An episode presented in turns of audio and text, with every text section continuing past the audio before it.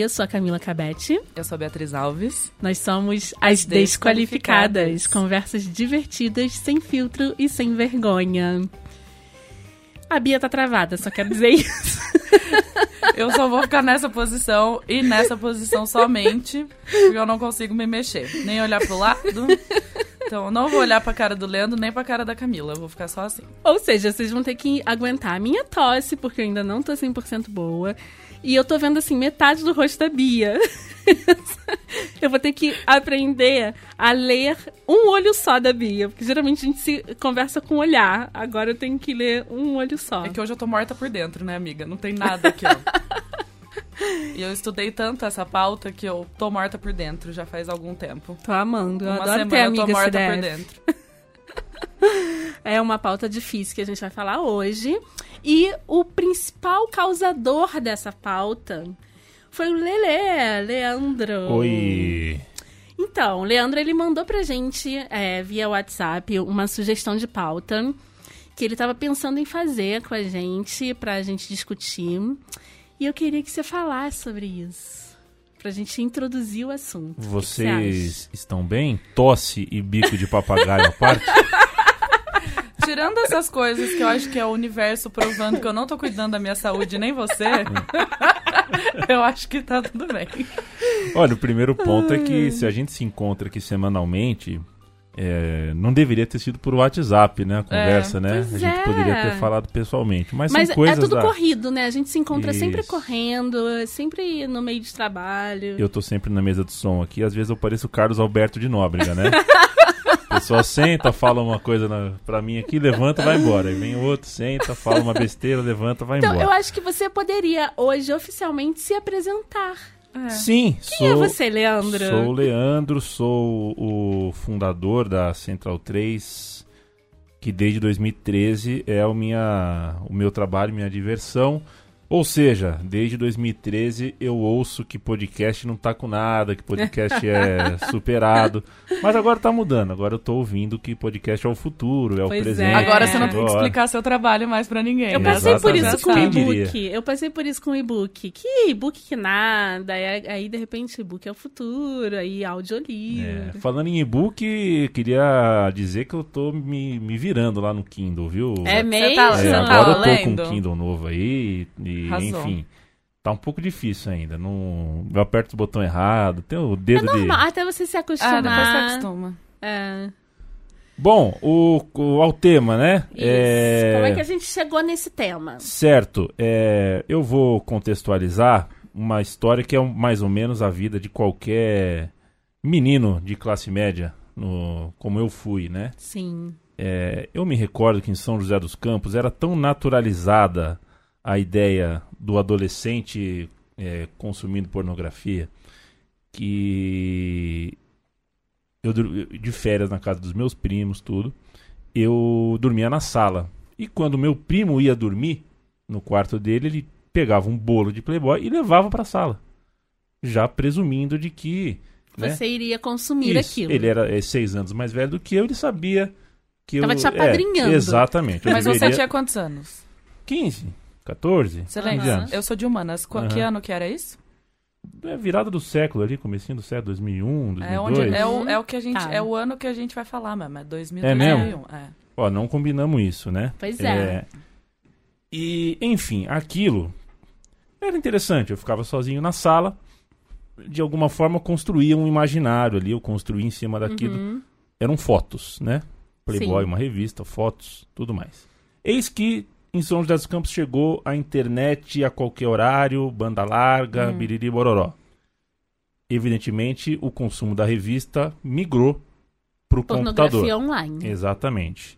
E a partir dali, é, é, eu, eu me recordo com muita clareza da, da, da mudança que foi. Embora a atividade fosse a mesma, a oferta. Ali primeiro não vou nem falar de vírus, né? De computador, né? Meu Deus. Nem precisa falar de vírus. Quem nunca sofreu, né? Quem nunca É. perdeu um computadorzinho na vida por causa de um vírus? E com 16 anos, sem, sem entender direito como é que funciona essa coisa, né? Sim. hoje Caía dia- facilmente. Hoje em dia eu sei instalar um antivírus, eu sei mexer É. em muita coisa que na época eu nem, na verdade, nem me importava, era tudo uma novidade, pra mim era uma novidade. Uhum. O computador em si, tanto mais o que eu, o que eu passei a ver no, no computador. E aquilo acho que mudou agressivamente a minha forma de me relacionar. Primeiro, com a, o meu próprio imaginário e como consequência do meu imaginário um pouquinho, um pouquinho não, bastante uh, sacudido, perturbado, Uhum. alterado, isso é, casou exatamente com o momento onde a minha vida sexual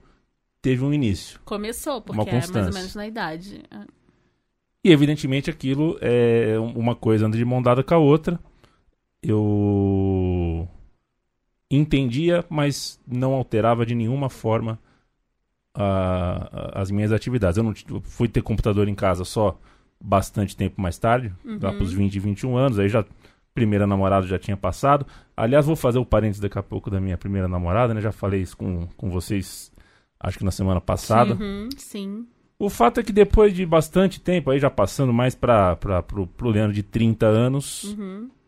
eu cheguei numa conclusão é, que a facilidade do consumo de pornografia ela é ela tem uma ela se impõe de uma maneira tão rigorosa na nossa cabeça que ela altera bastante a nossa ah, é assim só- Noção de realidade. a noção né? de realidade a noção de respeito a noção de limite algumas algumas coisas assim Objetificação e tudo mais.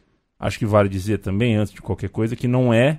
é, eu não quero nem ser o. Não é uma autoajuda, nem um case, Claro. nem um case de sucesso. Uhum. Não é façam como eu fiz, porque não, não, não tem receita, né? Sim. Mas quando eu percebi que já não dependia mais de uma vontade, já era mais do que um hábito, e aquilo é, entrava na minha vida em momentos que não deveriam, Uhum. eu passei a pensar em um corte nisso. No consumo que você fazia de pornografia. Que todo homem faz, né? Assim, dentro da nossa sociedade é meio que institucionalizado. É, existem mulheres que são viciadas em pornografia, etc., mas é um número muito pequeno comparado com menor. o homem. É. Muito pequeno. E como que eu vi essa mudança acontecer quando eu falei, não, peraí, um pouquinho de disciplina, um pouquinho de, de distanciamento, porque hum, é preciso ver como é a vida Sem sem, isso. é, sem isso. E aí, talvez as, eh, vocês, garotas, não, não saibam o, o, o quanto o imaginário do homem é, tá Os presente. banais do dia a dia. Banais. Uma foto de uma mulher no Facebook com a língua de fora, ela pode ser erotizada de uma maneira que na- e, e- e- geralmente essa foto é normal, né? É uma foto Exatamente. inclusive com- com- de bom humor. Exatamente. Todas essas associações é, ligeiras, rápidas, que são na verdade imagéticas Uhum. antes de qualquer coisa, é só um- uma fagulha de imagem, é, pode pode não representar nenhuma nenhum dano ah, objetivo na, na, na vida, no ir e vir ali da mulher, no, no Uhum. espaço civilizatório Sim. que a mulher precisa ocupar, mas já basta que ela, ela não precisa saber. né? Já é suficientemente ruim que ela esteja Uhum. habitando todo e foi aí que eu tomei a decisão de passar um tempo mesmo sem, sem consumir nada que se parecesse com a pornografia clássica. Uhum. Nada contra a imaginação, nada contra o toque, nada contra a masturbação, Sim. mas tudo contra o consumo que, é, que invade um espaço que, é, na verdade, quando a gente está na rua, quando a gente está em sociedade, esse espaço precisa ser preservado. Eu recentemente li- eh, li um livro, e veja só, né? O livro é um romance normal, chama O Drible, fala Uhum. sobre futebol, e, e um jornalista de futebol. E um trecho desse livro é o, o, o principal personagem, né? Ele sai com, com uma farmácia, uma, uma balconista de farmácia, ela vai pro. O, tem uma paquera, eles vão pra, pra casa dele, eles fazem sexo lá e ele cita, né? Que ele é um pouquinho sem traquejo, né? O cara sem traquejo, o cara meio ultrapassado, meio careta. Aham. E ele fala que, pô, é a menina de uma outra geração.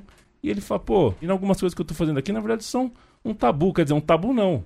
São coisas que existem na minha tela do computador. aham. Frente a frente com uma mulher, eu nunca fiz, não faço. É, é, isso foi um livro, uma coisa que eu passei de passagem. Me lembrei, foi justo na época em que eu tava realmente estrito nessa, nessa minha missão. E eu só posso dizer que melhorou bastante a minha forma de perceber as mulheres ao meu redor. E também acho que deve ter mudado um monte de outra coisa que você ainda não se deu conta, que é, É. acho que é muita mudança. É uma mudança a longo prazo também, porque você tá vindo de uma vida de, de um consumo né, de pornografia indiscriminado.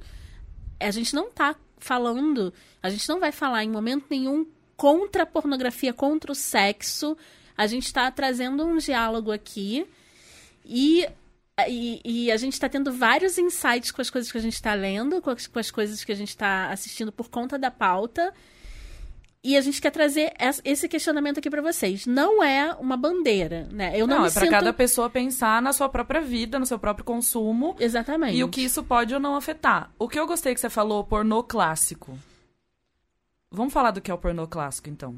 Sim. Porque o pornô clássico, que provavelmente. Eu não sei se você chegou a alugar em, em locadora, Eu essas cheguei. coisas. A minha, minha primeira vez com... É a primeira vez que eu vi também. Foi em locadora com um grupo de É, amigas também. gritando e falando, Eca! Não, eu tive que entrar pegar, e sair correndo porque era a locadora que minha família ia, Ai, sabe? Tipo, gente. Meio tenso, assim. Uma locadora na É. cidade, você fala, pô, como que eu vou que entrar lá? tem aquela salinha reservada É. para as pessoas entrarem. A gente nem poderia entrar, na Nem verdade. poderia. Minha mãe exatamente. trabalhou numa videolocadora Ixi. e comigo criança ela levou certa vez um desenho animado chamado Wally, que era um desenho animado de um pinto. Era um desenho, desenho Mas animado. ela sabia? Sabia, levou pra tirar. Minha mãe é, é- minha mãe é, É fora do, do, co- do É, contexto, mãe né? é. Ela é- Não, parece mas- ser uma mulher Mas também, maravilhosa. eu, eu- o primeiro contato que. Acho que a gente é mais ou menos da mesma idade, o Leandro talvez um pouco Sim. mais velho que eu, a Camila um pouco mais velha, mas eu lembro que a- antes da locadora, o meu primeiro contato foi tipo Emanuele na Band. Era Band? Sim, É. sexta ou sábado, né? É. Assim. Que é tipo um pornô chanchada, né? Não é Exatamente. nada muito. Mas enfim, também não é. É um- uma certa vertente do pornô clássico. Uhum. Esse pornô mais que o homem é o centro, o prazer do homem é o centro. É. Então eu lembro que os filmes que a gente conseguiu alugar, porque uma amiga era mais velha, Era eles também eram, e assim, muito velhos. Então era, Uhum. eram feitos na década de 80 e isso era década de 90. É. Então eles eram, eram totalmente incompreensíveis pra minha cabeça. Uhum. Eu só queria ver duas pessoas transando, mas o resto era meio incompreensível. Mas o pornô clássico é o pornô feito para o homem. Onde Sim. a mulher não tem muito diálogo da mulher, ela é sempre erotizada de uma maneira objetificada, de uma maneira muito colocada em alguma coisa, ou é a secretária, ou é a enfermeira. Numa posição ou é- inferior. numa Ou posi- quando é uma posição superior, né? É sempre objetificada, é sempre é, fruto de uma fantasia.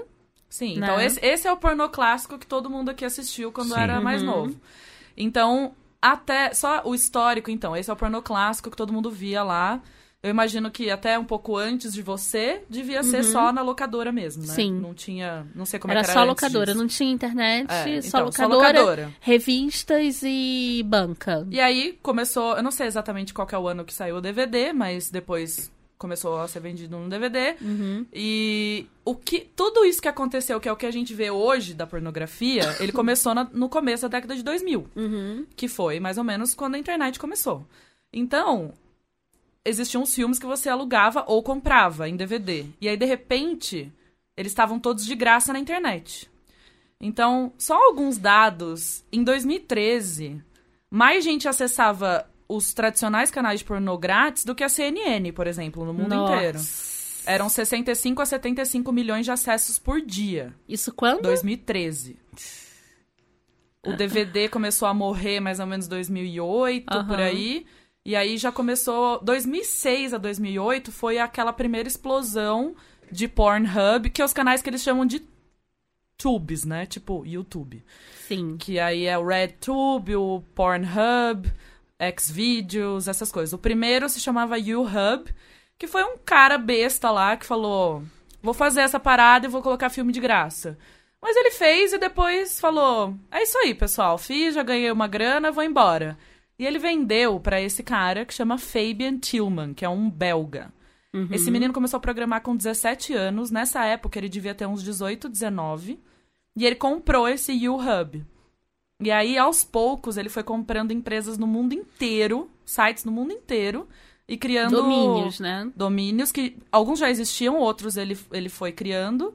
E ele foi abrindo escritórios fantasmas na Europa e depois no mundo inteiro e se estabeleceu no Canadá por motivo de imposto e etc. Uhum. E aí ele ficou conhecido como o rei da pornografia. E ele foi o cara, basicamente, que pegou e criou essas coisas e falou: agora todo mundo pode consumir pornô grátis. Então, assim, eu não sei hoje o número que é de acesso a esses sites. Tipo, na, na escala mundial de todos os sites que são acessados. Mas, assim, quanto mais eu leio sobre ele, mais eu. Porque se você digitar o nome dele no Google agora, vai aparecer ele como empreendedor, dono de startup e cara de tecnologia. É isso que você vai ler sobre ele. Ninguém fala Ninguém sobre... vai falar sobre o, o que império que que ele- ele, criou, Caraca. todas as coisas que ele fez. Então, eu conheci esse cara pela primeira vez. Conheci, não, não conheci ele pessoalmente, ainda bem. É, eu ouvi falar dele. Existe um documentário em formato de audiolivro chamado Butterfly Effect. Por quê? Efeito borboleta. O cara queria saber qual era o efeito borboleta de consum- consumo de pornografia. O que que isso. Ele queria ver o, qual, qual era o efeito da. Desde a da atriz pornô até todo mundo envolvido nessa cadeia. Por isso que se chama efeito borboleta. São uma- é dividido em sete partes e cada parte ele vai explorar uma parte da cadeia. E ele conta do Fabian, ele entrevista o Fabian, e inclusive no último capítulo ele faz o Fabian conversar com um diretor de pornô. E- Ou seja, dois inimigos... Dois inimigos, Frente assim. a frente. E eu queria dizer uma coisa: o Fabian nunca entrou num set de filme pornô na vida dele. Ele é programador. Nunca. Inclusive, isso que a gente vê hoje de ter categorias de pornô foi o Fabian que criou. Camila vai adorar. Metadados, do pornô. Metadados. Então, quem criou o metadado do pornô foi o Fabian. Ele quis dividir para que as pessoas pudessem encontrar exatamente o que elas queriam. Porque antes você chegava na locadora, você ia pelo nome. Era uma Por isso que os, zona, os auto- é. autores. Por isso que os atores eram muito famosos. Você sabia o nome das pessoas. É, exatamente. tipo o Rocco. Lembra do Rocco? Não, Hoje ele é todo diretor. mundo lembra do Hoje ele é Rocco. diretor. Tem até um documentário dele na Netflix que eu vi É, ainda. eu assisti. É, você lembrava do Rocco, você lembrava de algumas Uhum. pessoas, assim, figuras, porque elas eram importantes. Hoje, ninguém sabe o nome de nenhum ator pornô. Bom, agora sabe da Stormy Daniels, porque ela foi Bombou demais. bombou né? demais. Mas ele que criou essa coisa do metadado. Então, por exemplo, o Pornhub faz um estatísticas anuais do- dos, dos consumos de pornô. A gente vai botar esse link na Ele, de- descrição. por pra vocês exemplo, verem. os termos mais procurados de 2018, número 1, um, lésbica. Número 2, hentai. Você sabe o que, que é? Isso era bizarro, Pois é, cara. eu não não sei, eu sabia tive que dar que um era Google. hentai. É, o que, que é hentai? Coisa japonesa. Essas meninas, né, colegiais, É baseadas no não sabia. mangá. Tive que dar um Google, pessoal. É, Não sou não consumidora sabia de também. pornô que não seja feminista. E aí, MILF, que é o terceiro, que eu até contei pra Camila o que que era. Bizarro o que, que, que, são as... Que é Mothers I Would Like to Fuck. Ou seja, é aquela coisa do American Pie de a mãe do seu amigo ser gostosa e você querer comer ela. É isso, basicamente. E aí, qual que é o próximo? Madrasta. é. Isso, isso é muito bizarro, E é cara. depois japonesa, mãe, adolescente, asiático, massagem, coreana, negro, anal. Oh, o anal tá até aqui bem pra baixo. Nos anos anteriores tá mais pra cima. E aí, por aí vai. Mas, então, primeiro, lésbica. É o primeiro termo mais buscado. E aí tem o nome das pessoas, os filmes mais famosos. A Stormy Daniels tá em primeira, no, nesse... E eu, gente, eu vi o masculino. É engraçado que, assim, no report tem uma, duas, três, quatro, cinco fotos de mulheres. Uhum. E aí no dos homens não tem foto de ninguém. Só tem Que foto das coisa, mulheres. né? E aí tem o nome do cara aqui, ó. George El Ninho Poia. Aí eu falei, deixa eu ver. El a-. Eu falei, deixa eu ver a cara desse cidadão. Ele tem 24 anos. Gente, Ele uma parece. criança. Parece o menino que tá- fez Fuvest, sabe? Semana passada. Eu fiquei olhando e falei, meu Deus, ele é uma criança. Fiquei horrorizada, nem quis dar Google nos outros nomes, fiquei muito horrorizada. Então, Fabian criou essa coisa aí do metadado do pornô. Então, se você consegue dar uma busca lá numa coisa que você tem fetiche, foi o Fabian que fez isso. Então, é aí que deu merda. Eu acho que é a par- começo dos anos 2000, final dos anos 2000, a merda já tava espalhada pra todos os ventiladores do mundo. Eu acho que a merda se espalhou, porque a merda já existia. É, tem um, um filme que se chama Lovelace, que é sobre a Lovelace, que é, a- foi a, a atriz da Garganta Profunda. Ah, eu tô achando que é Lovelace da programação, sabe? Não, é, Lovelace conta a história da menina que fez o, o filme Garganta Profunda. Ela ficou mundialmente famosa com esse filme. Esse Nossa, filme é eu tipo- lembro da minha adolescência escutando sobre esse filme. É- Nunca vi. exatamente, esse filme é tipo o c- clássico dos clássicos do, do pornô. E fala sobre a vida dela, cara, vida de merda, morreu sem grana, a indústria inteira ganhou muito dinheiro e a mulher lá sempre ganhando migalhas e totalmente dominada por um marido que, tipo, basicamente um gigolô que colocava ela para transar qualquer um.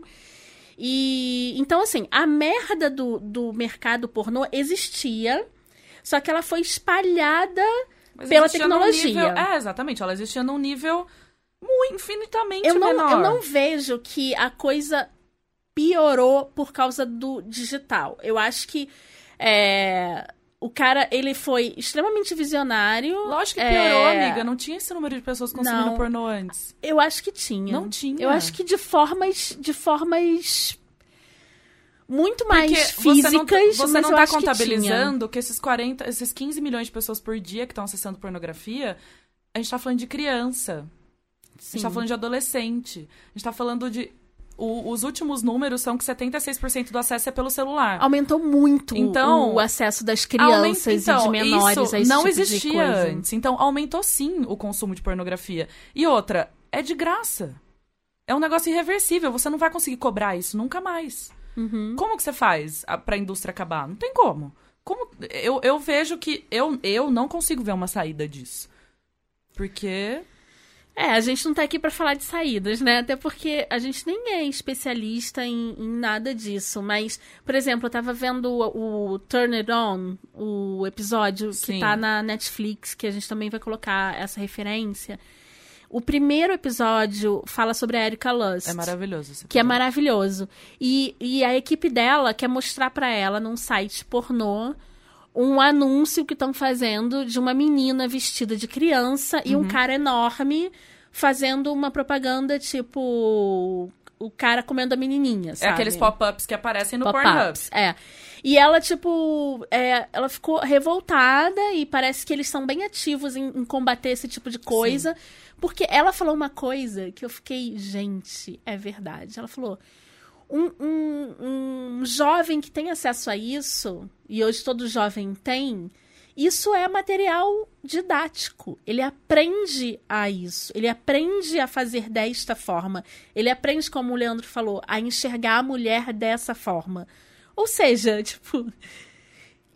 A gente tá no meio de um faroeste pornô, né? Onde nada tem regra. O que, que a Jamila É. Jamil falou? Ela falou a mesma coisa que você tá pra tirar carta e aprende a tirar carta com Velozes e Furiosos, é você ser virgem e aprender a transar com pornô. Exatamente. É isso. É, e, e o, o disquite do. é, é, existe um disquite é, entre o que o homem é, é, consegue enxergar, consegue tolerar. É, não, não é tolerar, né? Consegue, é, consegue absorver do que é uma situação civilizatória, uma, uma situação de sociabilidade com, com uma mulher, quando ele está com, com uma carga é, imagética muito grande. Porque assim, é, a gente não dá muito valor para a força da imagem.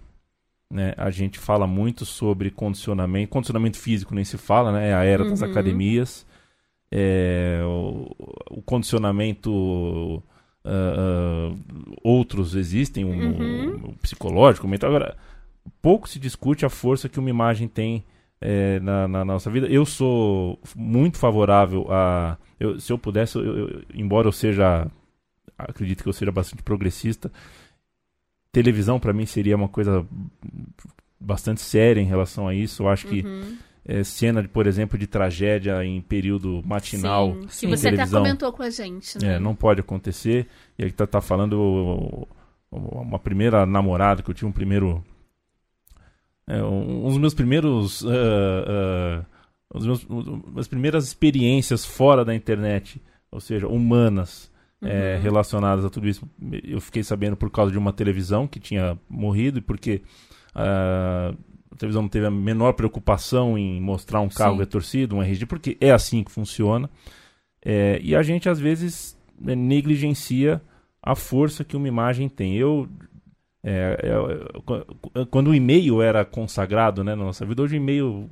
Coitado do e-mail, é, né? Chega pouco, né? Mas houve uma época, a época a hora dos e-mails, a gente recebia e-mail, tipo, o Estado Islâmico cortou o pescoço. Ah, assista, sim, verdade. Isso é muito bizarro. Né? E hoje o WhatsApp, né? A galera manda umas coisas no WhatsApp, cara. É, migou pra lá. Evidentemente que eu não tô querendo eh, comparar com um pescoço cortado no Afeganistão, Uhum. mas quando você vê essa imagem, Você é afetado pela essa você entra imagem. no, no, no ônibus, você dá uma olhada pro pescoço do cobrador, sabe? Vem uma. Puta, Você lembra, É, aquilo te cara. remete a alguma coisa, imagina né? cortar. Você fica pensando, sabe? Aham. É, você tá ocioso, vem a imagem. Eu- eu- a questão da imagem é muito forte. E eu, eu, eu encaro como um ponto crucial, assim, o consumo de pornografia feita por homens, para homens, pensando num mercado é, amplamente masculino, acho que é uma é uma questão crucial para o homem que quer se posicionar, quer se encontrar numa luta do- de, um, de, um, de um movimento feminista que é muito amplo e não é no discurso que o homem vai conseguir contribuir de alguma Exatamente. forma. É no exemplo, né? É vivenciando aquilo que ele acredita. É, porque a, a palavra número um, eu acho, disso que é consenso, o pornô, ele já fala pra você. Consenso é uma coisa que não existe, sabe? Eu tô aqui e eu- tudo é direcionado pra ele. A câmera é virada pra ele, sabe? E depois objetificando a mulher. Então não existe consenso no pornô, a maior parte deles. Então Sim. é isso que você tá ensinando pras pessoas. E tem um ponto bem particular da pornografia, e aí é, é, é um cara chamado Gary Wilson que fez, inclusive a pesquisa que ele fez é, é, é ótima, né? ele, ele encontrou o que lá fora é conhecido como porn reboot, é, que, como é que o, como é a tradução do reboot aí? É, o reini- É, reiniciar. reiniciar, Reiniciar. né? Que é você limpar um pouquinho Uhum. a... Tipo um detox, né? Exato. É, para ele começar a fazer essa pesquisa, ele precisava encontrar um grupo de homens que consomem pornografia bastante, um que consome pouco e um que não consome. Ele não encontrou Um que não grupo que consome. não consome. Ele Então, teve que criar é, um. A primeira resposta que ele teve foi, foi eu não consigo encontrar. Gente, Não é. existe esse grupo de, de, de, de É. homens. Mas aí, com o tempo, ele encontrou eh, um sinal desse movimento. Ele falou, "Pô, alguns homens parece que estão se afastando porque estão achando que cada um por seu, por seu motivo, não, se- não se sabe se é um motivo ético ou um Aham. motivo político, ou qualquer tipo Uhum. de, de motivo interno. É, e ao se aproximar deles, é, e aí entra a ciência na história, a ciência conseguiu comprovar que boa, boa parte do- dos, das aflições é, sociais passam por isso. Quer dizer, é, o, a ansiedade, é, às vezes a agressividade, passa por- pe- e não é só no porno, passa por tudo que a Sim. gente consome. Quer dizer, se eu Sim. assistir cinco O horas... ódio de mulher, que é tão hoje visto, ele tem um- um- uma raiz aí, você não acha? Eu não tenho dúvidas que sim. É. É assim como se eu passar cinco horas assistindo Cidade Alerta e Sim. entrar num carro, Meu Deus do céu. é, sabe? Você é- vai ver que você vai pensar que está sendo assaltado a, a cada esquina, né? E isso numa larga escala. Em um ambiente muito favorável a você, muito confortável, que é o anonimato, que é o conforto do seu quarto, que é o, as coisas sem consequência, né? Você, você faz só para você, mas você, em larga escala, é, se desquita completamente da, da percepção do quanto aquilo é, te acompanha quando você fecha o notebook ou desliga o computador. E com uma particularidade, né? Diferentemente de outras, é, de outros vícios, o, o viciado em cerveja, o viciado em, em maconha, qualquer coisa assim, Uhum. A pornografia ela costuma te levar para um estágio a mais, né? Quer dizer, se você consome é, uma coisa, ah, eu não vou entrar em juízo de valor sobre o que é light e o que não é, mas é, em, em algum momento aquilo aquilo perde um- um- perde o prazer que você sente, per- perde o poder de te excitar como deveria. Então você busca alguma coisa a mais. mais. É isso. Você busca o que você vê no Isso. filme. É, como é- como o seu modelo muda. O seu, Exato. né? O seu, Eu poxa, isso- eu assisto isso, mas agora eu quero assistir isso com um acréscimo disso. Eu preciso de Agora uma com droga mais acré- pesada. Exato. É É. exatamente o que acontece agora. E tem uma cena do desse documentário de áudio que eu fiquei, eu fiquei fez tudo, tudo me deixou muito pensativa, mas isso particularmente, eles estavam dentro do set na gravação de um filme. Você escuta o povo gemendo no fundo assim. Aham. E aí o diretor vem e conversa com ele. Ah, queria que você observasse essa cena que tá acontecendo agora. Eu, eu vou começar a gravar uma cena e o cara não consegue ficar de pau duro. Olha o que ele vai fazer. Tem uma mulher na frente dele. Ele pega o celular, entra no Pornhub. Então, assim, é uma coisa tão distorcida Nossa que o cara Senhora. tá com uma mulher na frente dele e ele não consegue se excitar com essa mulher. Ele pega o celular dele, aí ele falou assim: Isso é a coisa mais comum que existe no sexo. Gente! Porque os caras já estão num nível que a própria mulher que tá na frente dele, uma Já mulher não é bonita, não é o suficiente. suficiente. E aí eles começam a falar sobre isso, de que as buscas mostram que as pessoas já estão num nível absurdo. Num outro documentário que tem na Netflix que chama Pornocracy, são duas russas que foram atrizes pornô e resolveram abrir a agência delas. Elas agenciam mais ou menos 150 meninas. Elas, inclusive, têm um housing, assim, as meninas moram lá tal. E aí tem uma que nem inglês fala, é em Budapeste, que é, os- é a capital pornô é, da Europa, é Budapeste. E essa menina começa. Nem, ela não consegue nem se comunicar, na verdade, né? Aí aparece legenda dela falando em russo com as outras meninas. Aí chega um cara e eles estão vão gravar um filme com o Rocco. Aí primeiro ela entrevista uma menina na casa que a menina fala assim: Nossa, eu não imaginava que ia ser tão difícil. Aí ela falou assim: Você tá conseguindo andar? Ela dá risada. Ela fala: Foi muito pesado. Ela falou: Mas seu sonho não era trabalhar com o Rocco? E aí, trabalhou. Ela falou assim: Ah, mas eu não imaginei que ia ser desse jeito. E aí corta pra esse cara, ele olha pra menina, que não fala nem inglês, e fala: Com quantos, quantas pessoas você já transou ao mesmo tempo? E aí uma outra mulher chega e fala assim: Ah, cinco. E aí a menina não tá entendendo, porque ela não entende inglês direito, mas ela fala: Você tá falando, tipo, dupla penetração? Você tá falando, tipo, quantas pessoas estão penetrando em mim ao mesmo tempo? E ela pega o celular e começa a mostrar coisas que ela já fez. E aí o Rocco entra na sala nessa hora e eles começam a discutir e as russas aparecem falando. Já tá num nível que, assim, as meninas chegam lá, primeira, primeira gravação já é anal. Então, assim, elas talvez nunca fizeram na vida e estão Tá fazendo, ali, na pela primeira, vez. Ai, E um gente. taxista, tá no começo desse documentário, é um taxista falando. Ele fala: Cara, é impossível você pegar uma pessoa que nunca fez sexo anal na vida e enfiar três pintos na menina, sabe? Isso é uma coisa muito. E aí o que acontece? O cara toma remédio pra ereção. A menina, ela tem que tomar uma injeção de um negócio pra ela ficar mais relaxada. E aí passa um monte de pomada, não sei o que, pra ela não sentir dor, Por pra ela poder gravar horas. A maioria das atrizes são viciadas em drogas, né? Exatamente. Então, na hora que eu vi isso, a menina falando que, tipo, ah, faz uns meses que ela é atriz, e aí tudo que ela já teve que passar, e as russas donas da agência falam, é, pra gente é muito complicado, porque as pessoas que assistem pornô, elas já sabem que aquilo não é a vida real. Só que, ao mesmo tempo, é isso que o Leandro acabou de falar. Elas esperam Eu quero sempre mais, e mais. mais, e mais, É. e mais. Então, as meninas sofrem pra caramba, porque elas têm que submeter a absolutamente qualquer coisa. Elas não ganham bem. Elas ganham 10 vezes menos do que se ganhava há 10 anos atrás. Antes, São tratadas como lixo. antes tinham menos pessoas, elas eram tratadas como celebridades, etc. Por isso que tem essa coisa do porn star. Você não é um É, mas elas não ganhavam dinheiro, era Bem só- no começo ganhavam, assim. Mas depois, elas não ganham dinheiro nenhum. Tem muita menina. Então o diretor fala assim: ah, você tá aparecendo muito, você já gravou três filmes esse mês. Vai embora, tem que ser outra. Então as meninas que ficam lá perto de, de Los Angeles, na, chama San Fernando Valley.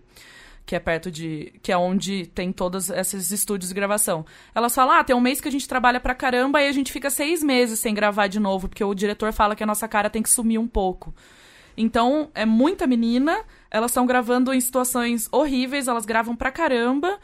Tipo, situa- situações totalmente. Imagina, cara, tipo, o corpo humano não aguenta essas coisas que essas meninas têm que passar. Não é natural, não é uma coisa. E as meninas, eu vi esse documentário do Roku, como as meninas eram tratadas no- na seleção de casting, né? Tipo, é muito deprimente, sabe? E, e nesse, nessa, nesse outro, no Turner On, que fala sobre a Erika Lust, Erika Lust é uma diretora cineasta que faz é, pornô para mulheres, né? Ela, ela É, ficou popularmente conhecido como pornô feminista, mas é só no sentido de que a mulher. é o centro, centro do do, filme. do filme. E não tem essa coisa, nada do pornô clássico que a gente falou aqui tem, sabe? Isso, ela vende os filmes no site dela E a mulher é tratada de uma forma totalmente diferente. E todo mundo na vi. produção é mulher, né? Então, Todo mundo a na câmera produção é mulher. Não existe homem na produção, a não ser o marido dela que fica nas finanças. É isso mesmo, ele cuida das finanças do, do, do Ele nem, estúdio. ele nem tá na gravação.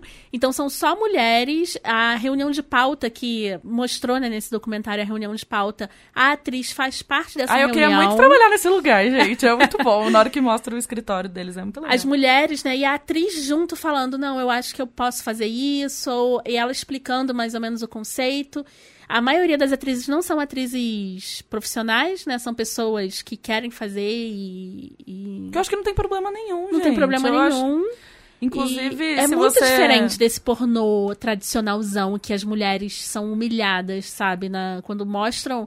Cara, quando gravam uma seleção de casting pra, pra pornô, é muito humilhante. Vejam o filme falando sobre o Roku que tá na Netflix, que mostra ele selecionando com os caras lá, as atrizes. Não, e essa sabe? é menina, muito já eu tô muito é, com a imagem dessa menina na minha cabeça, gente.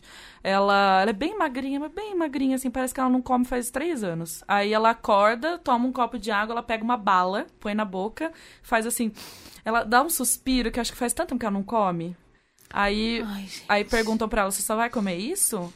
Ela, eu vou gravar sexo anal o dia inteiro, eu não posso comer nada. Então ela fala, eu como bala pra me dar energia, porque é açúcar.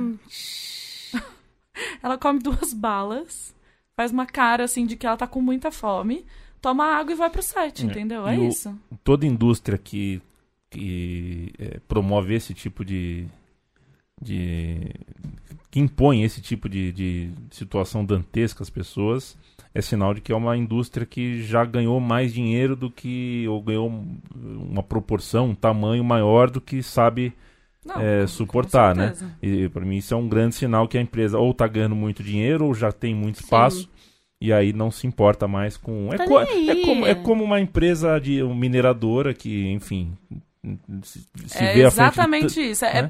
capitalismo, Não é, vê- dinheiro. É, Não eu vê quero aquela pessoa como dinheiro. uma vida, vê como um número e pronto. Mas eu né? sou Só tão besta uma. que é por isso que eu nunca consegui assistir pornô, porque eu ficava pensando nas pessoas eu, que estavam trabalhando eu também lá. nunca tive o hábito. Na verdade, fica a dica, pessoal. Se você assinar a newsletter da Erika Lush, você ganha um filme de 10 minutos. Você não precisa pagar. Então você Pois pode ir é. lá ver se você gosta dos filmes dela. E daí você eu, pode eu, comprar. ve- eu já vi os filmes dela, com mais, assim, de todo, toda a minha vida, história com pornô e tudo, eu acho que eu já assisti mais filmes da Erika Lush do que qualquer outro. Ah, eu seguramente. Então, tipo, nunca tive o hábito, assim, de. Porque nunca me, nunca me atraiu em nada. Quando eu comecei. Quando eu via filme pornô e quando eu comecei minha vida sexual, eh, tipo. É muito bizarro porque faz parte da sua educação. E você pensa, poxa, mas gritar e fazer aqueles trejeitos dela é o normal. Só que aí você vê que, na verdade, você não tem vontade de fazer isso. E você começa numa neurose, né? De que você não tá fazendo direito, de que você é anormal. Ah, mas você, no começo da sua vida sexual, você achava que você mandava muito bem? Nossa, claro que não. Pois é, que é o, o que a gente tem na cabeça é... Na verdade, eu sempre me senti um lixo, assim. Eu achava que Eu sempre fiz por obrigação, porque eu tinha que fazer, porque as preliminares eram boas, e aí tinha que transar, e a transa nem era tão boa Não quanto é. as pre- E preliminares. você nem sabia o que que era bom, o que que era Não ruim. sabia. Uma Você deixava das- meio ser conduzida, porque você não sabia o que fazer. Uma das epifanias que eu tive quando é, passei por esse processo de. Eu gostei da palavra detox, viu, Bia? É, detox. É muito bom, Ze- detox. é, zerei um pouco cabeça histórico de computador, é, televisão, Uhum. porque tem muito de estética né, em televisão, em coisas que parece Sim, que não herói. tem, né? Até a hollywoodiana tem estética Sim. de, de cena de sexo. Sim. Gente, o Japão, vocês não têm Pânico noção. na TV. É, nossa. Me dá pânico só É, de ouvir. pois é. É, uma das epifanias que eu tive foi, foi essa, né? Eu, por muitos anos, é, muitos anos, né? falo como se tivesse 60, mas por um bom tempo eu, eu fiquei pensando, porra, agora eu já tenho 30. Se eu tivesse 20 anos, eu teria jogado tanto mais bola, sabe? É, Quantas vezes eu fiquei no quarto fazendo merda Que nenhuma? às vezes- desperdício de Desperdício vida. é, e hoje que eu tô sentindo dor, que o meu pulmão não é mais o mesmo e tudo mais, e eu tive uma epifania parecida. Falei, porra, como eu desperdicei tempo, né? Porque eu comecei. Enquanto tu tava na, na, na, na- Playboy de férias, Uhum. eu- era uma coisa que eu mexia com a cabeça, E você se sentia poderoso também, não se sentia? Sim, e, e assim. é, Você podia ter se relacionado com mais pessoas. eu com fico- mais seres humanos. fico e, e- e mais do que isso, né? Como, como deve. Como será que seria ter 20 anos e uma, uma vida sexual realmente saudável, né? É, não, não quero dizer que deixou de ser saudável por causa do, Uhum. do mas, Mas poderia ter sido mais e diferente. mas a consequência desse consumo gerou é, um recém-adulto, um moleque que na verdade não. Não demorou pra saber o que estava acontecendo, o que estava Sim, fazendo, e gera uma sensação de outras. insatisfação, você não acha? Porque aquilo mostrado no filme não é a vida real e aí você vive numa insatisfação eterna, né? Nunca é o, o que você esperava. Aí eu vi a informação que é 75% dos atores pornôs têm disfunção erétil. Mentira. Que ficam tomando vários remédios pra poder. É igual. Eu, eu- não sei com quem que eu tava conversando sobre vibrador, e aí a pessoa falou: Ah, tem, tem que usar com parcimônia, Sim. porque senão você só consegue gozar naquela velocidade do vibrador e seu corpo fica doideira. É. É a mesma coisa, né? O cara faz uma prática sexual ali na gravação que é completamente diferente da vida real. Será que essas Isso- pessoas transam na vida real? Acho que não. Você viu a cena da Erika Lush que ela olha pro marido dela e fala: Ah, a nossa vida sexual é ok. Aí ele olha e fala: É super normal. Dela olha pra ele. Como assim? Você tá É desmerecendo a nossa vida sexual? É. Porque eles estão lá envolvidos com tudo isso, mas eles têm uma vida sexual igual a todo mundo, sabe? Não é nada que ela vira de ponta cabeça toda noite, circo de solé, sabe? Tipo, não Uhum. é isso. Mesmo porque essas coisas. Todo mundo que assiste pornô sabe que aquilo não é real. Então, que você não vai conhecer uma menina no Tinder sabe. e vai fazer aquilo com ela, se a entendeu? gente transportar eh, ah, ah, uma linha, eh, eh, uma linha média estética do da pornografia mais consumida, se a gente transportar, fizer um exercício de imaginação para o que é, por exemplo, o humor, né? Eh, seria o humor mais pastelão Sim, e inverossímil Totalmente, de todos, né? Seria Com aquela uma- risada forçada atrás, uma né? risada forçada atrás, porque evidentemente é, quase assim, a a grande maioria da pornografia puxa pro caricato. Sim. Sim. é, sem- Uma mulher que finge que tá gozando, gritando daquele jeito, você fala, gente, essa mulher não. Depois que você goza, você fala, filha, você não tava gozando ali, não, entendeu? Só que o cara, ele é educado hoje com filmes pornôs. Essa é a realidade. É, é, essa, quanto mais repressora é a sociedade, maior é o consumo de pornografia. Isso é fato. Então, como- Vide um país protestante, Estados Unidos, é extremamente conservador. E número E- um de consumo de E pornografia. no mundo. a Amsterdã, tipo, tá lá embaixo, sabe? No consumo de, E- de pornografia e o e, é liberado. E o número tipo. um da procura é justamente um modelo de, de, de relacionamento que é, que é muito rejeitado no Sim. mundo, que é lésbicas. né? Exatamente. E, e o, o- uma, um dos fatores também porque lésbica subiu na, na lista é que a maior parte das mulheres não consegue se excitar, mesmo que elas sejam heterossexuais, elas se excitam com Sim. sexo de duas meninas. Tem uma confissão a fazer. Falei, Camila já quis fazer uma. Tipo, eu, eu me considero hétero e as únicas vezes que eu procurei pornografia pra assistir Foi pornografia lésbica. foi pornografia lésbica, porque, Amiga, cara... você não é a única. Tô- Eu não, Sério? a maior parte das mulheres sim. É, É óbvio que eu gosto de ver homens, é lógico que eu, que eu sinto atração sexual por homens, mas, cara, os filmes são muito ofensivos Aí eu pra brinco mim, com uma amiga, sabe? não é que você tá se sentindo atraído por aquilo, é a cosquinha. Eu falo, sabe quando, tipo, você vê a cena e já te dá aquele, aquela... É isso que tipo, você precisa, na verdade. É esse estalo que É, você precisa. é. Então não precisa ser necessariamente uma coisa que você faria ou com uma pessoa que você faria, enfim. Mas eu acho que a gente também não consome muita pornografia porque a gente é muito criativa. Minha cabeça, A gente lê muito também, né? a gente lê muito. Mas eu acho que tem um Pornhub dentro da minha cabeça, entendeu? eu queria até falar Inclusive, que... inclusive é, é, quem por acaso concordou aqui comigo, com, com o homem que, é, que sentiu familiaridade pelo que eu tô falando, é, tente um pouco de conto erótico, também é bom, viu? Sim. Não é muito Você- melhor? Ah, eu gosto de história em quadrinho, gente. É muito bom. Porque você sai um pouco do, do, do que, o que para mim, na minha concepção, é, é onde tá a pólvora da bomba, que é a imagem, que é a força da Exatamente. imagem, cada vez mais em HD, cada vez mais bem feita. Você continua ah, ah, excitado, mas você tira né, chega diferente no, no, no Exatamente. chega diferente na Chega cabeça. totalmente. É, porque você, a- a- o que você falou da imagem é muito real. E eu sempre fico lendo pesquisa. Até li um livro que é Por que, que a mídia social tá acabando com a sua vida. E, na verdade, todas as pesquisas de redes sociais dizem que o Instagram é a mais danosa para sua saúde mental. Porque você pode ler um post no Facebook, mas você consegue se desligar dele. Agora, se você vê uma imagem. Você demora muito tempo pra se desligar disso. Não vou saber a explicação Não, fica do que acontece grudada no na cérebro. retina, Mas, parece, né? Inclusive, essa coisa que a gente sente de. Parece que a gente tá perdendo tudo, sabe? Que você tá aqui trabalhando, mas tá todo mundo de férias, tá todo mundo se divertindo, Sim. tá todo mundo num relacionamento perfeito. Uhum. Isso você não sente no Facebook, você não sente no Twitter. Eu nunca tô onde eu queria estar. é, né? mas no Instagram você Exatamente. sente porque a imagem é muito poderosa. É muito forte. Agora, eu tenho uma novidade. Saada, rainha, acabou Ah. de mandar pra gente um áudio. Ah, falando sobre esse, todos, esses, todos esses assuntos. A Sada é uma advogada e... Ela já passou por aqui, então. Quem Ela já é passou. ouvinte já sabe. Foi o essa- episódio número primeiros. 2. Dois, é. Foi o episódio número 2.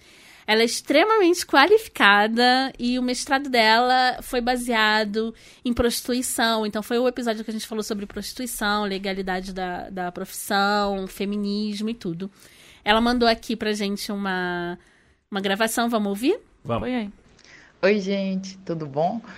É, muita, eu fico muito feliz de estar falando de novo com vocês, de estar participando do programa de vocês de qualquer maneira. Eu escuto toda semana, eu amo demais. E parabéns pelo trabalho. Vocês me pediram para falar um pouquinho sobre a pornografia, que é um debate muito atual e muito importante. Aqui ele é meio recente, mas nos Estados Unidos ele já existe há algum tempo. Bom, eu sei que eu fiquei de falar sobre feminismo e pornografia, mas eu dei uma pesquisadinha na questão jurídica também. É, a pornografia não é crime no Brasil, tá? E ela não é regulada é, legalmente, não que eu saiba, não que eu tenha encontrado. Só o que é proibido é a pornografia infantil e a pornografia de vingança. Eu acho esse termo pornografia de vingança extremamente complicado, porque seria a divulgação de fotos íntimas, assim, de uma mulher ou de divulgação de vídeos íntimos. E isso não é pornografia, né? Isso é a intimidade de uma pessoa, às vezes com um parceiro, às vezes com alguém que ela conheceu, e a divulgação não autorizada que caracteriza a pornografia de vingança. Então, acho que tem que tomar cuidado com a utilização do termo pornografia. Pornografia infantil também acho que não devia se chamar pornografia, porque é abuso sexual, né? Não é. não- a gente não devia dar o mesmo nome para tudo.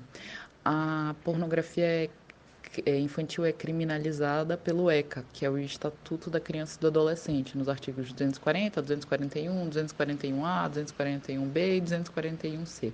É crime, o crime vai ficando mais grave, assim. Reproduzir é, ou produzir um porno infantil, uma pornografia infantil, é o apenado, é o que tem a pena mais séria, 4 a 8 anos, salvo engano, e mas até armazenar pornografia infantil, ou seja, você tem alguma pornografia infantil no seu computador, é crime. O que eu concordo, admito. O que a gente tem no Brasil, contudo, é um projeto de lei, projeto de lei número 6.449 de 2016, que quer limitar o acesso aos sites pornográficos. Aí as matérias que falam disso falam muito que são bem sensacionalistas, falam que projeto de lei quer proibir a masturbação, projeto de lei quer proibir a pornografia. Não é bem isso.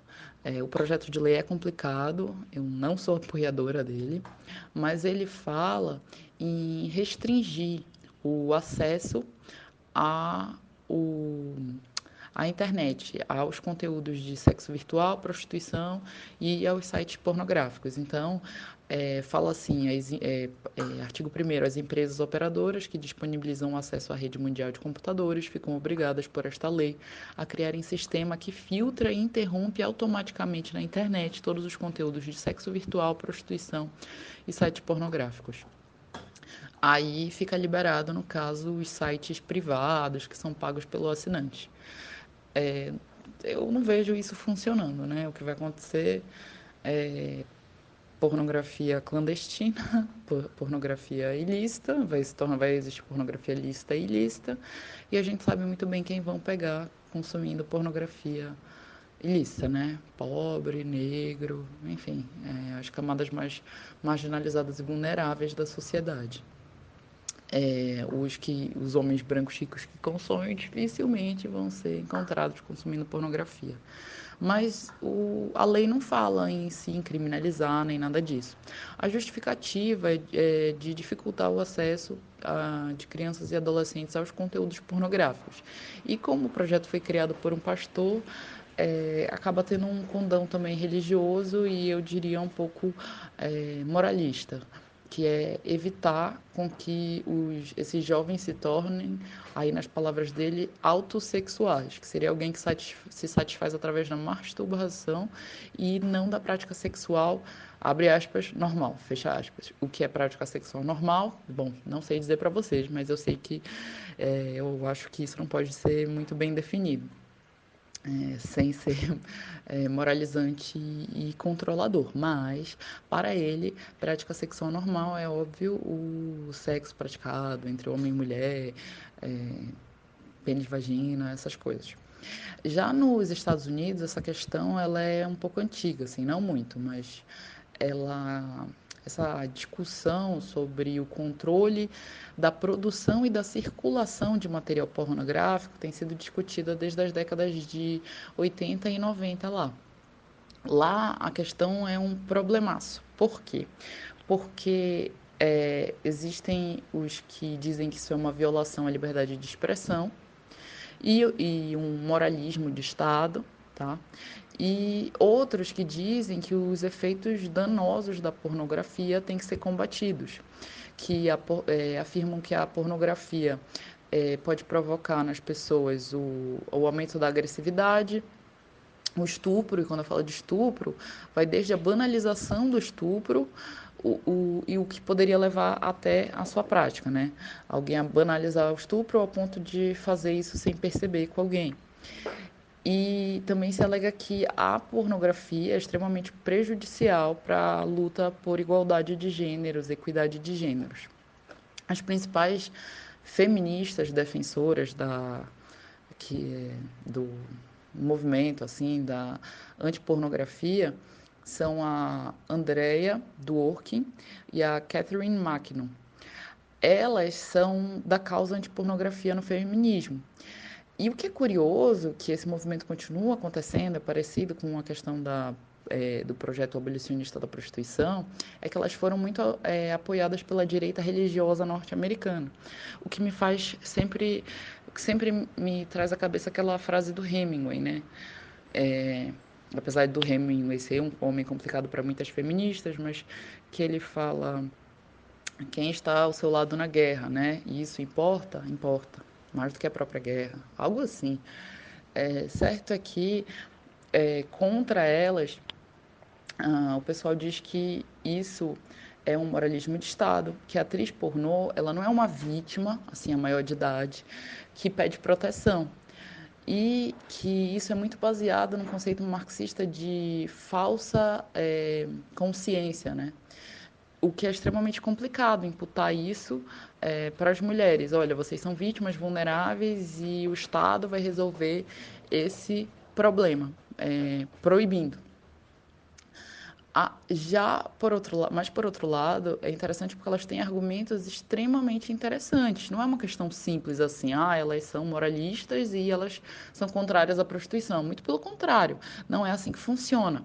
Elas tem, tem sentido o que elas falam. Primeiro, elas colocam que. Primeiro, né? Eu coloquei como primeiro, mas elas falam que a pornografia o, é uma linguagem, né? É, a gente sabe que, pelas teorias né, da semiótica e tudo, é, a gente se comunica por outros meios, que não só a comunicação verbal. Então, a pornografia é uma linguagem, e é uma linguagem que normaliza e banaliza a subordinação das mulheres, a subordinação, objetificação e inferiorização. E isso faria com que os homens, que, a gente sabe que crescem consumindo a pornografia é, desde adolescente, é, desde adolescente, não acabem interiorizando essa mensagem e interiorizando a ideia de é, subordinação da mulher. é, o feminismo radical é o principal oponente da pornografia. Mas eu acho que é muito é necessário deixar claro que o feminismo não tem uma posição. Não tem apenas uma posição sobre o assunto, né? Existem o que chamam de feministas pró-sexo e feministas anti-pornografia, que também são nomes ruins, mas tá, né? Normalmente quem dá o nosso nome, o nome do nosso grupo é o nosso oponente. E aí o que as feministas radicais e o que as feministas anti-pornografia vão colocar é que o consumo maciço da pornografia no mundo tem afetado as mulheres é, e afetado o mundo como um todo, aumentando a violência, a banalização do estupro e passando uma mensagem de que é normal subordinar e subjugar a mulher, de que é normal objetificar a mulher. É, já outras feministas, como a Drusília Cornell, apontam que uma coisa com, com a qual eu concordo. Olha, pode até ser que elas tenham razão, mas será que é a lei que vai solucionar esse problema? Será que a gente não tem uma, a gente não aposta quase num poder místico da lei? A gente não tem fé na lei? Só porque vai ser colocado, só porque vai ser colocado em lei a pornografia vai parar? Bem, não, não me parece que proibir é a saída para essa questão, né? É, muito pelo contrário, proibição gera desejo. Então, é, desejo de consumir uma pornografia é, proibida. Então, como é que fica, sabe? E aí, claro, vem os liberais também falando que todos os homens vão se tornar culpados. E que não é, claro, not all men, né? que não são apenas os homens que consomem prostituição.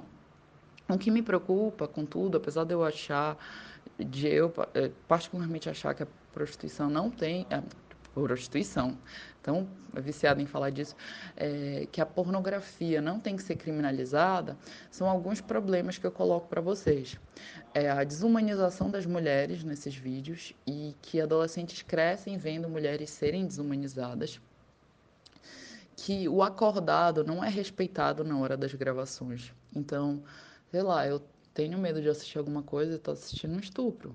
Percebe? Como depois a gente descobriu o que aconteceu em O Último Tango em Paris. Porque, em tese, essas mulheres negociam antes o que vai acontecer. Mas, na hora, isso não costuma ser respeitado, segundo muitas delas.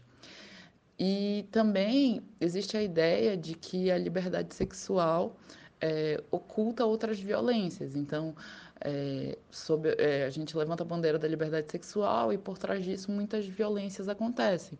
A gente sabe que a liberdade sexual que aconteceu na década de 60, 70 nos Estados Unidos é, não foi não foi da mesma forma para homens e para mulheres, né? Que as mulheres ainda eram vítimas de diversas violências. Então não é um assunto fácil, mas eu realmente acho que proibir não é a saída. Eu acho que é uma questão que está muito mais no campo da ética, da moral, que se for o caso, é, fazer campanhas, explicar os efeitos, mas não proibir. Proibir, proibir, criminalizar não é a solução. Mas é claro, aqui vocês têm uma pessoa antipunitivista falando. Obrigada, meninas. É isso. Desculpa se o áudio ficou muito longo. O assunto é bem complexo. Um beijão. Parabéns por tratarem de desse assunto.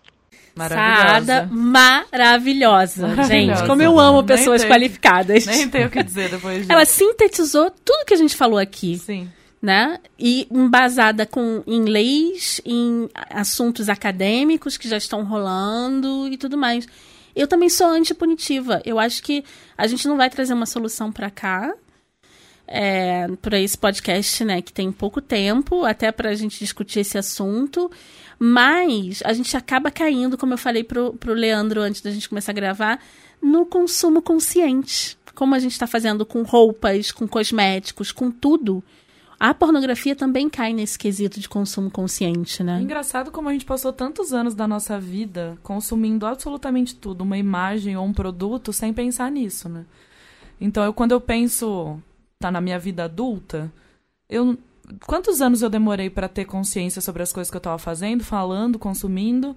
Então, eu acho que, de certa forma, eu sempre tive um, um, uma chaminha ali bem pequenininha de alguma coisa no pornô me incomoda. Uhum. Porque não é o sexo que me incomoda, não é o fato de eu me sentir excitada que me incomoda, o que me incomoda é aquela coisa de como tá sendo gravado isso, o que, que é isso, isso não é a realidade.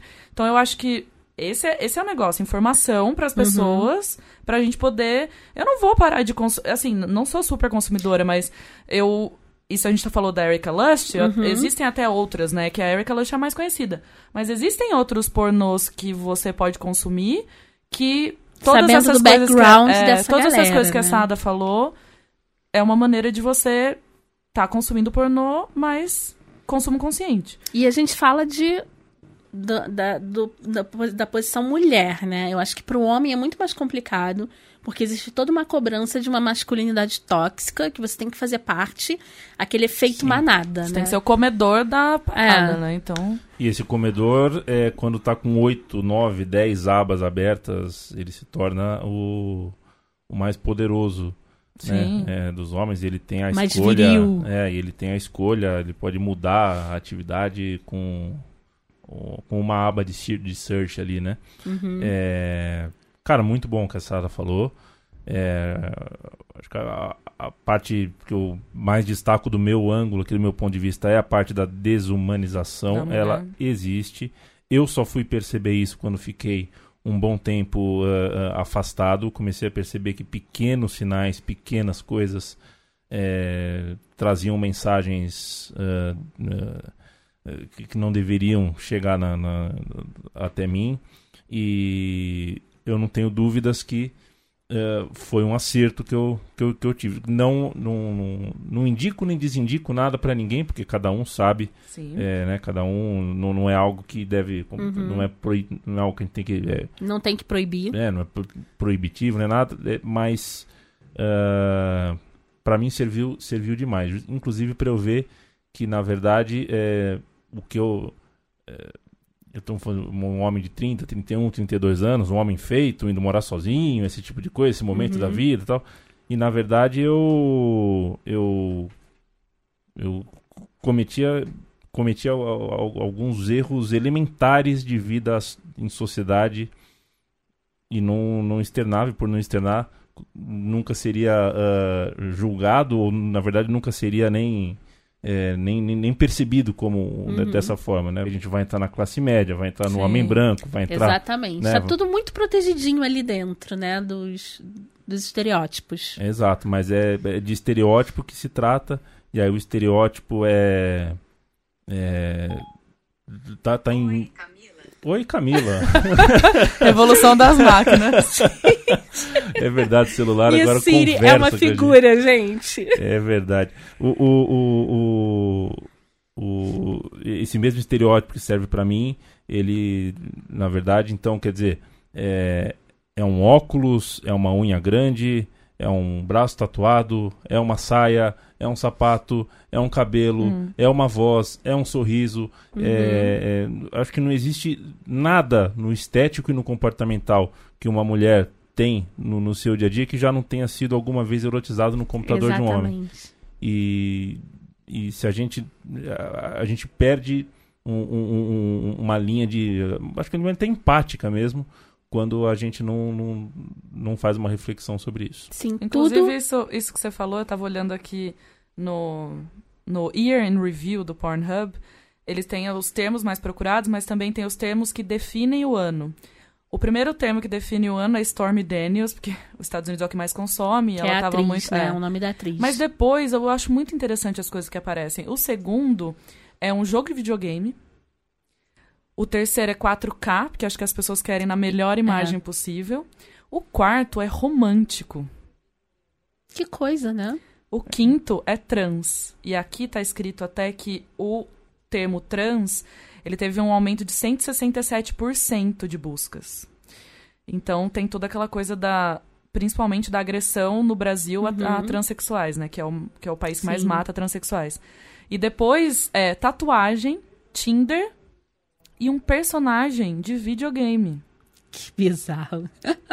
Sério, se tem uma coisa que mais me confunde do que esse panorama, eu não sei dizer, É. assim.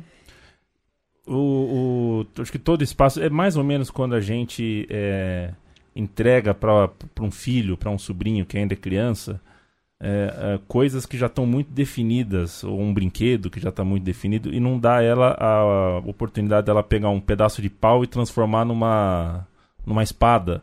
Né? Se você já, já dá a espada pronta, já, já dá um roteiro de uma história pronta. Hum. A nossa cabeça sempre está disposta a imaginar cenários, a se sentir é, excitado em algumas uh, situações. E um, um, um, consumo muito constante, muito agressivo de imagéticos que já estão prontos, com histórias que já têm começo, meio e fim, também te tiram essa.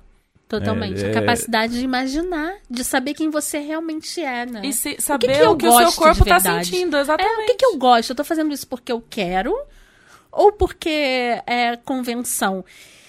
O, o, para terminar, que a gente tem que terminar, mas o que explodiu minha mente também foi vendo aquela série Transparent, e que a filha, né, da família, ela se descobre, ela descobre que ela não é nem mulher, nem homem, nem nada. E ela vai transar com uma mulher, ela, ela se descobre lésbica num determinado momento. E ela vai transar com uma mulher e a mulher fala: Não, eu não quero que tire minha Não, ela, camisa. ela vai tirar a camisa da mulher, né? É, e a mulher fala: Não, eu não quero que tire minha camisa. Ela. Ok. Aí a mulher fala: Você quer que eu tire a sua camisa? Aí ela falou: Eu não sei. porque nunca ninguém me perguntou isso, porque eu nunca me É. questionei. Eu não sei se eu quero tirar a camisa. E ela falou, nossa, sei se eu dá quero pra beijar. não tirar a camisa, né? Explode a mente dela Caramba, eu posso ter essa opção. É, exatamente. Ou seja, é, eu acho que eu, se tem uma, um, um conceito que a gente fecha hoje é o autoconhecimento e o consumo consciente. Eu acho que o, o seu autoconhecimento ele traz isso, né? De se questionar o que o Leandro fez, cara. Tem alguma coisa errada com essa, com essa parada. Vou parar pra saber quem eu sou, o que que eu quero, o que que eu gosto. E, e eu acho isso revolucionário, sabe? Eu acho isso revolucionário, não só para o indivíduo, mas para uma sociedade. É fundamental. Tem uma indústria muito forte. Eu tenho uma mãe que está chegando aos 60 anos e fala que ela fuma há 45 anos por causa do, do- de uma Malboro- atriz. Sim. Por causa de uma atriz numa Claro. novela. Então você Aham. imagina é, o, o quanto a gente não faz por causa de, um, de uma pornografia que a gente faz. do- do- é, que causa um, um sentimento bom né, no Uhum. nosso quarto e tudo mais. Exatamente. Arrasou. Arrasou. Vamos para as indicações para fechar? A gente já falou, Tá. eu já dei várias indicações aí de Pois é, coisas né? Ah, mas- Pô, eu não fiz a lição de casa, hein? Você não, não lembra o que, que você quer indicar? Pô, não, não fiz a lição de casa, nem Ai, mas pensei nem nisso. Não, eu, eu tenho uma indicação, então, Ah. que eu acho que vale pro assunto, que é o livro, de novo, gente. Vou- a gente precisa de um episódio só sobre esse livro, junto com essa Ada, claro. E junto com a Letícia do E junto com a. Le- com a Letícia. O livro é O Mito da Beleza. Ele fala sobre todas essas imposições da sociedade em cima da mulher como uma forma de controle. Então, a pornografia é uma forma de controle da mulher. A beleza é uma forma de controle da mulher. Tudo isso é uma forma né, que é pensada, não foi por acaso que surgiu e que foi fomentada. Então fica aí a dica do livro, tem em formato digital, tem em formato impresso. Dá para começar a ler agora no celular se vocês quiserem.